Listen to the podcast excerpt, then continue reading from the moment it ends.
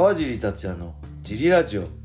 はい皆さんどうもです、えー今日もレターの返事をしたいと思います。はい、いつもレターありがとうございます。ございます。はいそして今日も小林さんよろしくお願いします。よろしくお願いします。えー今回のレターですね。はい、えー川尻選手いつも楽しく聞かせてもらっています。はい、昔青木選手が BJ ペンとの対戦を USC からオファーがあったと言っていましたがはい、川尻選手も決まりかけた幻のカードってありますか？はい、ちなみに私はキッド選手と見たかったです。はい。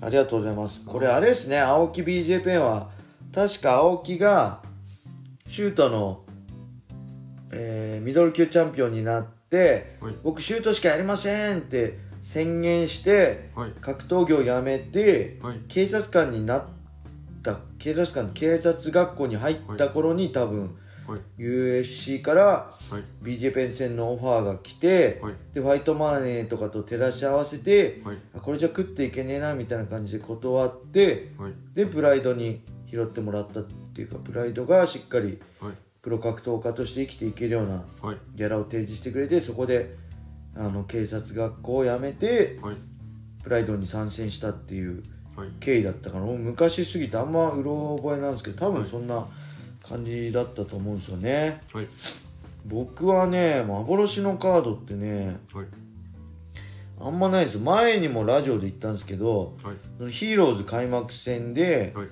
えーまあ、話術研修会のはい、某当時の某社長からはい、僕のマネージャーに連絡があって須藤元気と元気戦どうですかっていうのありました、はい、でそれは丁重にお断りして、はい。僕はもう当時プライド武士を出ることゴミちゃんゴミ貴則はい、とたしか見えてなかったんで、はい。あの他はもう戦う意味ないだろうぐらい思ってたんで 勘違いしてたんで。はい、なんであのお断りしたけど、はい。まあ、当時この前もそのラジオでも言ったギャラはすごいプライドよりも正直良かったです、はい。僕に提示されたギャラ。はい、そのぐらいかな。キッド選手とね僕もキッド選手とはやりたかったかな。当時ねライト級で、はい。まあフェザー級でもよかったけど。はい、まあそのヒーローズに出てた頃の全盛期のキッドさんと戦ってたらはい、どうなったのかなっていうのは正直、うん、ありますね。あとね決まりかけたカード正直ね僕ねはい、もうね試合断んないんですよ。あのはい、あのね僕二重人格っていうか素の川尻達也と格闘家川尻達也全然違うんですよ、矢沢 A ちゃんもよく言うじゃないですか。俺はいいけど矢沢がなんて言うかなみたいな。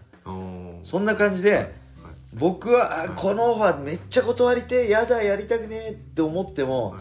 格闘家川尻が、は素の川尻達也がこういうファイターでありたいっていうのを演じてるんですよ理想系の。理想系自分の理想自分はすごいめめしいし あのー気持ち弱いし、ビビりだけど、はい。格闘家川尻になるとしたらこうなりたいよねっていう、理想系を演じてるんで、はい、どんどん俺の知らない素の川尻達也の知らないところで、どんどんこうなんていうの、きつい道を選んでいくんです。はい、僕もともと前も言ったけど のらりくらり楽な方へ何か選択肢があった時に選ぶ基準はどっちが楽かっていうので、はい、20年間生きてきたんで格闘技始めるまで、はい。そういう人生で歩んできたのに急になんか格闘技真剣にやるってなった時にはい、逆になっちゃってはい、だから俺はいいけど俺はこのオファーを断りたいけど川尻だったらどうするかなっていう時言っちゃうんですよ。格闘家川尻で言っちゃうんですよ。マイクとかで煽っちゃうんですよ。あマジかよみたいな。家帰ってとか車の中で一人になった時にあーあーって言い過ぎたこんなそんなんじゃないんだ俺っていうのは はすごいあるんですよ。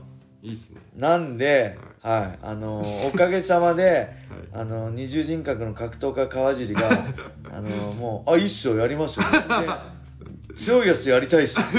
本当は弱いやつとやって、はいあのギャラ稼ぎたいんですけど ファイトマネー稼ぎたいんですけどどんどん強いやつと「あやりたいっすやりたいっす。あやりますよ」ってだ多分マネージャーとかその主催者は僕口説くの簡単だと思います。当時からプライドドリーム、はい。ライジンでも、はい。USC でも、はい。強い相手用意したよって言ったら OK やりますって感じなんでまあ唯一悩んだのが、はい。まあ、武田幸三戦はい。けど断る理由はなかったんでなかなかできるチャレンジじゃないんであの時は本当エディ・アルバイスにぶっ飛ばされた直後ではい。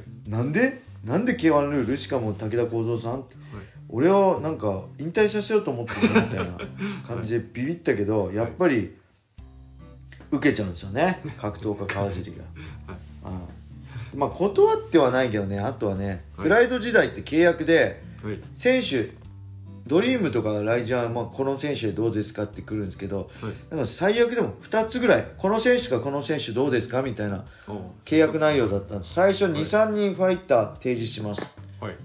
でその時にプライドデビュー戦が、えー、キム・インソクさん選手だっけ？でその2005年7月のプライド名古屋大会にはい。で僕、えールイス・ブスカペと戦ったんですけどはい当時、はい。確かねルイス・ブスカペとはい。ルイス・アゼレードっていう、まあ、シュートボクサーのルイス・アゼレード。はい。ブラジリアントップチームのルイス・ブスカペって2択があったんですよ。はい。で別にどっちでもよかったんですけど当時ルイス・アゼレードははい。ゴミくんがやっててはい。左フックから右フックで KO してるんですよ。はい。なんではい。別にどっちでもやってもいいですけどはい。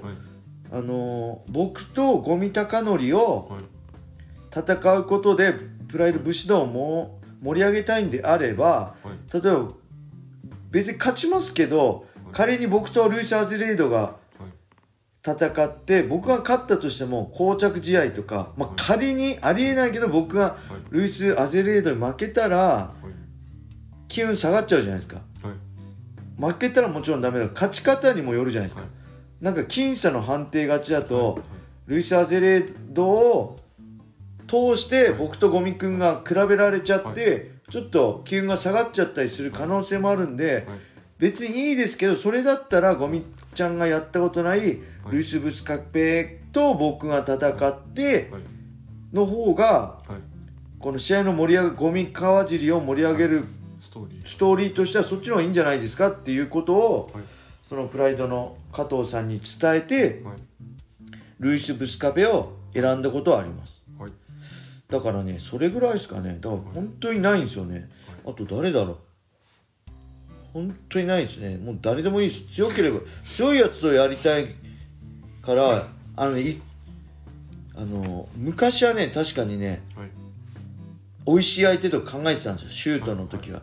美味しい相手とか考えてたけど途中ではい。あ違うなと思ったんですよ。はいあの美味しい相手なんて俺何のために格闘技やってんだと思って自分がどんだけどこまでいけるかどこまで強くなれるかっていう自分へのチャレンジやってるんだから、はい。美味しい相手とか関係ないな。はい。どうせチャンピオンになるんだったら誰と戦ってもか勝てるからチャンピオンになるんであって、はい。こいつと戦ったら勝てるけどあいつと戦ったら勝てないとかはだったらもう格闘技やるべきじゃないなってことに気づいてはい。じゃあどんどん強いことを強いやつとにチャレンジしようっていうはい思ったのが格闘家川尻達也ですでスノーレは、、はい。やもっと弱い弱いやつやろうよっていつもその葛藤で はい。戦ってるって感じですね。はい。というわけで答えになったでしょうか。今日もね、G ラジオ聞いてくれてありがとうございます。ありがとうございます。ぜひねこれブラユーザや YouTube で聞いてる方、い。スタンド FM もダウンロードしてください。はい。そして川尻達也フォローいいねを押してレターもどしどしお待ちしてます。はい。そして今日の G ラジオ楽しかったとか今後も頑張って G ラジオ続けてほしいなと思ってくれる G ラジオファンの方この放送の説明欄またプロフィール欄にねオフセという投げ銭サイトのリンク貼ってあるのでもしよろしかったら支援ファンレターを送ってください。ぜひねよろしくお願いします。このね G ラジオを続けるモチベーションになります。はい。そして最後に茨城県つくば市並木ショッピングセンターにある僕のジムファイトボックスフィットネスでは初めての人のための格闘技フィットネスジムとして未経験者も楽しく練習してます、はい。運動したいけど何していいかわからない。スポーツジムに入ったけど一人じゃ頑張れない。そんな人たちね。川尻と一緒に格闘技で楽しく運動しましょう。興味がある人はホームページからお問い合わせをお待ちしております。はい。それではね今日はこんな感じで終わりにしたいと思います。皆様良い一日を。まったねー